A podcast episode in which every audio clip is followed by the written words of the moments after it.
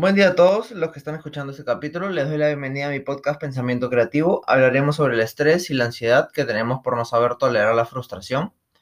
Muchas veces tememos, eh, tenemos problemas que tienen una solución específica, pero nosotros nos hacemos un mundo para poder resolverlas. En estas oportunidades hacemos que el pequeño o, grande problema que, tenía una solución que a priori, eh, la puede solucionar, eh, pareciera que no la tiene y más bien tiene más problemas aún.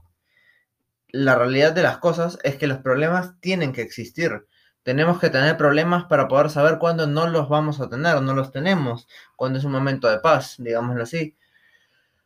Cuando tenemos problemas que son hasta divertidos resolverlos, el tema está en cuando el estrés y la ansiedad se unen a esta toma de decisiones. Por ejemplo, tienes pendientes de tu universidad y tu trabajo y sabes que sabes qué cosas tienes que hacer, pero no las haces porque evitas esa realidad, evitas, enfrentarte a ese problema. Entonces, aquí viene el miedo de no tener tiempo, de no soy capaz, de, eh, uy, estoy desaprovechando esta oportunidad. Son pensamientos que nos vienen a la mente cuando sabemos que tenemos que hacer algo, pero no lo, deja, pero no lo hacemos y lo dejamos para el final. Créanme, pasa muy seguido. Me pasó, por ejemplo, en estos cuatro últimos episodios que he presentado ahora. Eh, estuve todo el día pensando en hacerlos, pero no los hice. Claro, hice otras cosas, trabajé, coordiné otras cosas de mi trabajo. Sin embargo, decidí hacerlo recién a la una de la mañana porque mi motivación recién creció en ese momento para hacerlo. Entonces, ¿cuál es la conclusión? Tengo que esperar a mi motivación eh, a, mi, a, sentirme bien para poder hacer algo, esto le pasa a mucha gente. No hacer algo que tienen que hacer porque no se sienten bien para hacerlo. En la vida tus emociones pasan a segundo plano muchísimas veces, porque la constancia y la perseverancia entre los problemas es lo que definirá tu futuro y lo bien o mal que te va a ir en él. Nuestra reacción es lo único que podemos controlar realmente ante cada suceso que tengamos en nuestra vida enfócate en eso, en controlar esa reacción, esas emociones. Una vez que controles eso, que te controles a ti, a tu propia reacción, no necesitarás sentirte bien para hacer algo. Simplemente lo harás y automáticamente te sentirás bien cuando lo termines.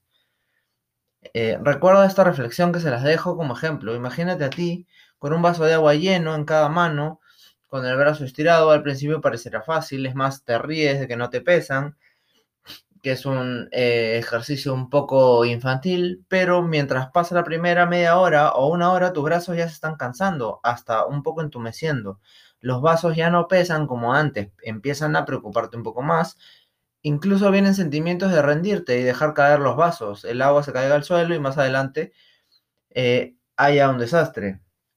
Pasando las horas y no, no puedes sostener los brazos ya y los dejas caer haciendo el desastre en el piso. Imagínate que esos vasos son un problema que estás dejando pasar y no quieres enfrentar. Poco a poco se vuelve más pesado, te quedas sin fuerza y tarde o temprano te encuentras con el problema cara a cara y entras en pánico. Sin embargo, si desde un comienzo buscas una solución, buscas ayuda o lo enfrentas como tal, su resolución será muchísimo más fácil y progresiva que si no lo haces. No vivan con miedo al que dirán o el miedo a qué pasa si me equivoco o si fallo, pues realmente no importa. Es más importante eh, el remordimiento de no, no llegarlo a hacer o no haberlo intentado. De todas maneras, el tiempo pasa para todos y si no lo aprovechas, solo eres un cuerpo más con una mente divagando por algunos años en este globo llamado Tierra. No hay nada más atractivo en una persona que una persona que persigue sus sueños sin temor a morir en el intento. Gracias por escuchar este capítulo, espero les guste y ayude a escucharlo como a mí hacerlo. Un abrazo para todos.